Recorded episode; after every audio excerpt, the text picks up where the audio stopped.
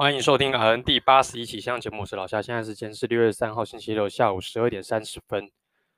明天呢，礼拜天哦，很不幸的还要去医院一趟。那原因不是为了别的，就是为了 ACLS 的这个证书要再去上一次课。那基本上应该有从事医疗工作人对于 ACLS 这个件事情也不陌生。那这东西是一个我觉得蛮蛮有。就意义层面上来说，它是蛮有需要存在一个东西。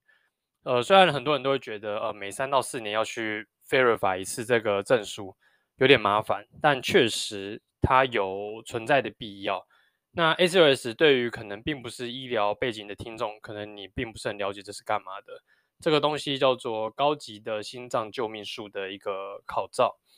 那对于在医院工作，尤其是在第一线的工作人员的我们。基本上呢，我觉得是有必要去了解。第一时间，如果你遇到病人有紧急危难的时候，不管是突然没有了心跳，或者说突然心跳太快、心跳太慢，还是说人意识有一那个整个 conscious 有瞬间的变化的时候，我们都可以有第一线的人员，然后去做一个最基础、最手头上最能够做的一些处理，这样子。那明天就是要去上这门课。那基本上考这门课，大家的梦魇就是 Mega Code，还有一些可能笔试的部分哦，那可能是大家比较头痛的地方哦。那基本上这个课呢，通常都是上两天，有一些是可能六日哦，就一个周末就直接耗在这整个课程的考试跟学习上。那我们是连续两个礼拜天，这个礼拜天跟下个礼拜天，那都要到医院去上这个课。那上这个课呢，其实在一开始第一次去上的时候，其实还蛮期待的，因为毕竟。自己以前在病房工作，其实不太会有，呃，也不能讲乌鸦嘴，就是说遇到这种可能比较危急的状况是相对来说比较少的，所以呢，自己也没有什么太多的实务经验哦。就是如果当你今天真的发生，可能上述那些可能病人的瞬间意识的改变，或者是瞬间他可能没了心心跳、没了呼吸，其实我们一开我们这些可能刚进职场人是不知道该怎么做的。你是完全没有任何的那个 common sense，就是没有任何的概念，说我要去做些什么事情。像现在，如果你现在摸病人没有 pass，叫不醒，那你第一件事可能就是直接叫叫嘛，然后就说叫叫什么叫叫 CAB，我不知道现在是不是这个。那叫叫没有用，然后呼叫人家来帮忙，好，现在就是压胸了，压胸，然后建立快速建立他的 airway，airway 建立了之后呢，再来去看有没有办法去。叫那 AED 哦，或是什么之类的，所以呢，基本上你有一些工作的实战经验之后，其实你基本上可能遇过几次，然后从每一次的经验中去调整、去学习，好，慢慢的去把这些东西内化成自己的内在知识。那这次去呢，希望也是可以帮自己稍微复习一下这些相关的一些实战的经验。啊，由于这个是开给我们院内的员工，所以我相信他的。东西内容会更趋向于，可能今天你是在你的工作职场上，那可能就直接就拿我们自己医院内部的电击器急救车来直接做实操，那我觉得也是有可能的。那其实对于我们呃在工作的就业人员来说，其实我觉得或多或少是一件还不错的事情，因为毕竟呃也希望自己不要在刀房会遇到类似这样的事情，累死自己。那我相信有备了这些技能，那基本上你在。工作上如果真的遇到了，也是有备无患，你也是可以第一时间先做正确的一个呃行动哦，来避免说后续有一些更多的 complication 出现，然后也可以找到更多人来及时来帮忙你哦，来做这种危机的处理这样子。那有鉴于明天要上课，所以今天就录音来稍微记录一下自己这一周的一些生活，那稍微回顾一下上一周所遇到的。检讨啊，上一周我们遇到这个趴着的病人，那怀疑我给太多水，然后有一些检讨的一些后续的一些检讨讨论这样子。那经过我这一周呢，我自己也是遇到又一个类似的案例啊，那我们也是一样是趴着的病人，那他的 blood loss 也是来到五六百，而我的灌水量其实跟我那时候呢是差不多的。那翻回来其病人并没有上述那些什么眼睛肿啊。脸肿，然后可能喉头水肿等等都没有，所以呢，这其实又发生了一件我觉得会让我去审视思考的一件事情，就是每个病人都他自己的特性，那不能说今天因为你发生了 A 现象，呃，假如可能他就是那百分之几，可能就是个位数的，可能会有一些合并症。趴久病人势必多少都会有一些呃眼眼睛肿，然后脸肿的一些状况，因为你趴着时间久，那难免。总不能说因为你遇到一次这样的案例，就为了以后的人都避免这样子的事情发生，你就不给水嘛，就不太可能。当你今天 Bolaus 够多的时候呢，你该给的东西就是该给，该叫血输就叫血输，哦，你避免说你的最后血压是拉不起来的状况。那这周可以跟大家分享一下，我这周遇到的一个病人，他趴着的时候呢，他其实是两阶段的 C SPY 的一个手术，那他的结束也比较长，哦，一路从 C 二开到 C 七，那这种结束比较长，在我们医院呢，其实有的时候会可能我们会备上我们俗称的全套，那就是会。建立 AI 之外之余呢，可能你还会用呃一些可能可能不管是 FlowTrack 还是 ProAQT 这种可以监测病人哈力 output 到底够不够的一些仪器及时监测。那另外就是可能建立一些大号的中央管路，例如 CVC。那我们是因为由于我们神经外科其实基本上它开刀都是蛮仔细蛮小心的，那我们预期它的 bolus，而且病人术前的一些。Lab data 其实看上去都还不错，而且病人你还算年轻，也是五十出头岁，所以呢，那时候 HB 我记得他术前大概有快十三，所以我们那时候预期就是他应该是可以，呃，克克服说可能 bolus 大于五百以上的一个状况，所以那时候我们建立管路的时候呢，就只有要一个大号的十八号的一个周边静脉针，好，所以那时候呢，预期是带入一个二十二号针跟一个十八号针就可以撑撑下全场。但那一天我就自己觉得这么多节耶，一个大号针够吗？于是我就另外呢手贱就是在他另外一只手又打一个十八号，所以呢昨天那个当下是病人手上的两只十八号的大号针头，此外有个 A-Line，好，那大概就是这样的一个配置。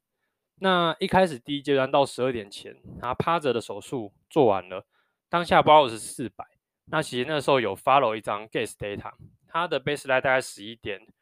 八吧，后来那个第二张 data 出来就九点九。那我们那时候当下呢，其实就是跟麻醉科医师讨论之后，还是决定先输一些配卡 BC，因为毕竟第一阶段才刚做完翻正，他要做第二阶段，那第二阶段还要打钉，还要做什么？哦，所以说可能他的时间会再久一点点。所以那时候我们就是九点九的时候，我们又输了佩卡 BC 两 U 之后，发现到不太妙，病人血压其实有点拉不太起来。虽然进来他的 ABP 它的 systolic 大概一百二，它的 diastolic 大概九十，那其实也不知道很高，在病房量大概一百到一百二之间。那最奇妙的是它血压大概始终我的 make 也没有开到很高，虽然我们开了气嘛，make 都 keep 在零点七零点八，然后我定时间就会加一些 muscle relaxation 去维持他手术中的稳定。在这么浅的一个麻醉深度下，病人的血压还是始终这么低，更何况年轻没有什么特别 hot 的 underlying，所以就会不禁怀疑是不是。Volume 不够，哦，甚至是一些什么样的问题导致他血压一直这么低。当时我给了一些升压药，Evigen，哦，已经整支一支四十 mg 已经全部给完了，但他升压效果仍然不佳。那大概维只能维持在五分钟左右，病人血压回到原本的命大概只有五十五左右。那其实有这样的一个状况之下，其实多少你身为主护你都会有点紧张，因为毕竟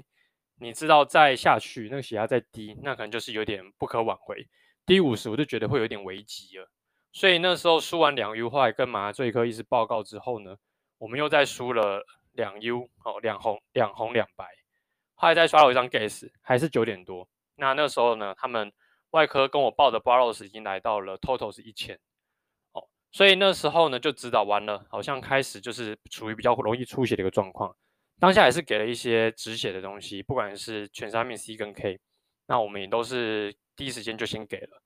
给完之后呢，还是持续有在流血的状况，所以最后在我交班之前呢，我们 total 一共输了六 U 红、四 U 白跟一 U 的 plate。那总 total 呢，到我下班前，他 Bolaus total 来到一千四，那时候的血压呢，还是 keep 维持在大概六十左右。那只要血压低，我们就是给了一些 Levophed，然后就是用 bolus 的方式，五 micro 或者十 micro 的给，慢慢的去升他的这个血压。但效果始终都不涨，因为毕竟它最大问题大概也是 volume 的问题。如果我们用我们原本所学的一些呃 volume 补复益的方式去计算的话，它 Bolaus 在我离开下班的时候一千四，所以呢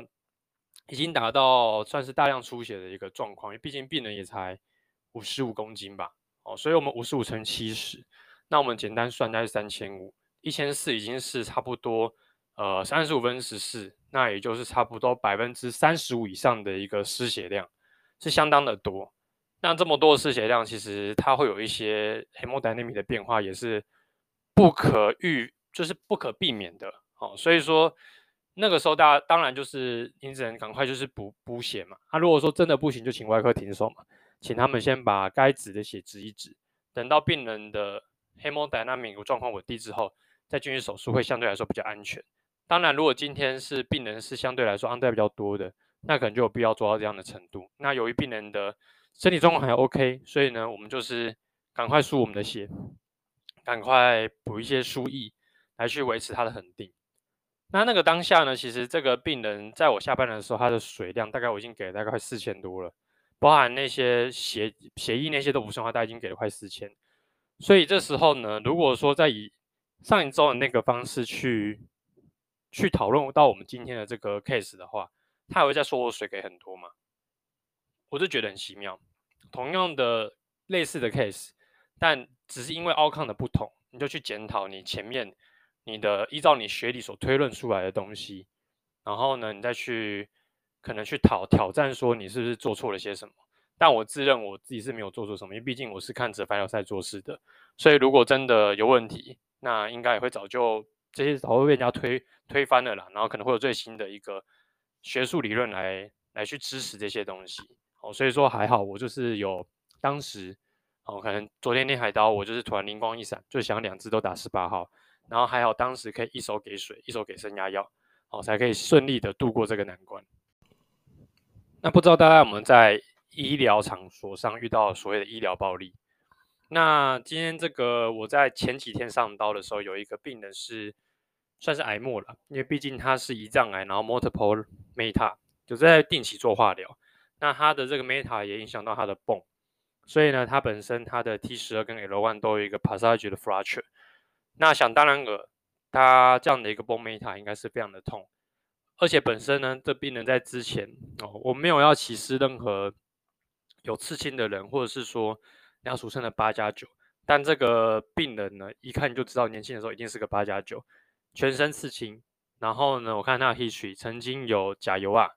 吃什么海洛因。哦，所以说还有药物滥用的问题。本身呢，因为癌末嘛，所以他可能也是使用了大量的一些呃，可能吗啡类的止痛药去做一个止痛。然后呢，他本身这个印象很深刻，是因为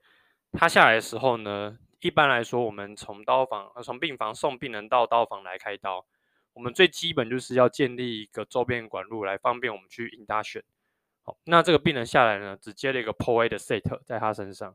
所以那时候看到这个画面，其实我是傻眼的，想说啊，POA 是可以直接给我们这些麻醉药的吗？他难道不怕塞住吗？而且我们这些麻醉药物，毕竟它也是一个相对来说比较刺激的，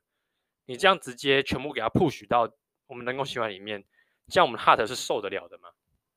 所以那个时候呢，我就请我们的流动哦，再去帮我确定确认一下病房知不知道这件事情。那病房呢，他就只跟我们淡淡的回了一句哦，因为。病人的血管不好打，所以他们就没有打。然后另外就是有跟我们外科的呃总医师们已经有稍微讨论过之后，他们觉得是可以用人工血管进行 induction。那那时候当下其实我们也是百思不得其解，因为那时候呢，我看病人手上也只贴了一块棉球，手上也没有其他明显的一些针孔的一些痕迹，所以也在怀疑他们是不是有真的用心的去找。那其实后来我自己稍微端详一下病人四肢的一个血管的状况。那真的感觉就像是癌末病的，你的手是完全几乎没有血管浮起来的。那当下也觉得也是辛苦他们，因为这个感觉就是不太好打的病人。那撇除这件事情之外呢，我觉得这个病人本身个性上也非常不好搞。虽然他就是五十几岁，但他的个性是非常的冲，进来就是各种国骂嘛。因为我当然相信他是非常痛的，我也相信他就是觉得人很不舒服，但他最大的 complaint 是说很冷。那其实你在我们在这个工作上，其实我们不管做什么事情，我们都会非常仔细跟小心。甚至我们在挪动病人、在翻开病人棉被的时候，我们都会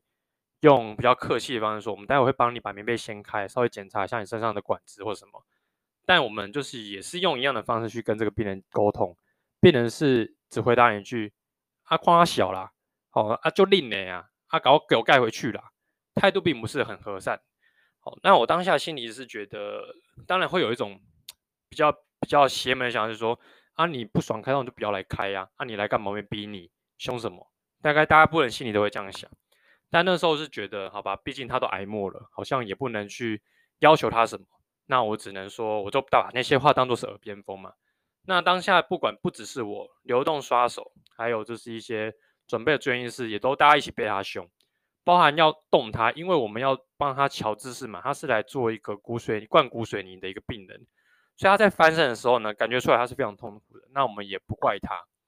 那只是因为他由于他自己太怕痛了，所以他很多动作不敢自己去做。那我们去帮他。帮他动了一下，他就哀哀叫，然后又一直骂脏话，然后一直去想要做事，想要去凶别人。那当然，大家当下也是武装起来嘛，你凶我就凶你嘛。啊，你又没人逼你开刀，啊，你动一下会怎么样？啊，我们在帮你，我们在消毒诶。然后消毒，把他的被露出来，他就说赶快给我盖起来啊！哦，不要，我很冷诶，不要开刀了啊。但我们就只能好言好声好气跟他讲说。没办法，这是因为消毒嘛，你忍耐一下下，我们等一下很快结束，让你回恢复室，就让你吹热风。好，那病人就当然也是很无理取闹了，就是沿路开刀开多久，他就屌了多久。哦，那其实那个当下感受也是非常差，毕竟我是站在头侧，他嘴巴一直讲话，那我我当然是第一个听到那个，所以呢，那时候心里只能祈祷说他赶快把这手术做完。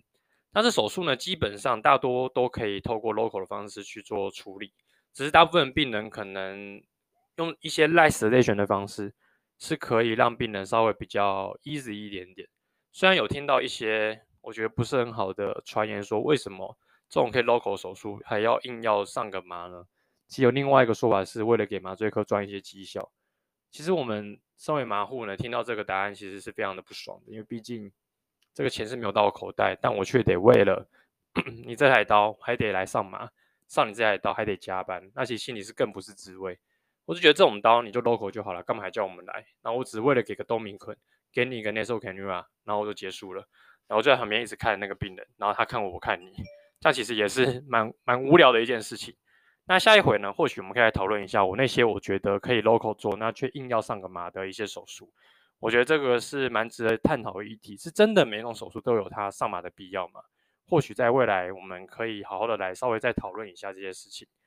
那总之呢，这个病人呢，他在大概花了十到二十分钟把骨水泥灌完之后呢，就顺利的回到了恢复室。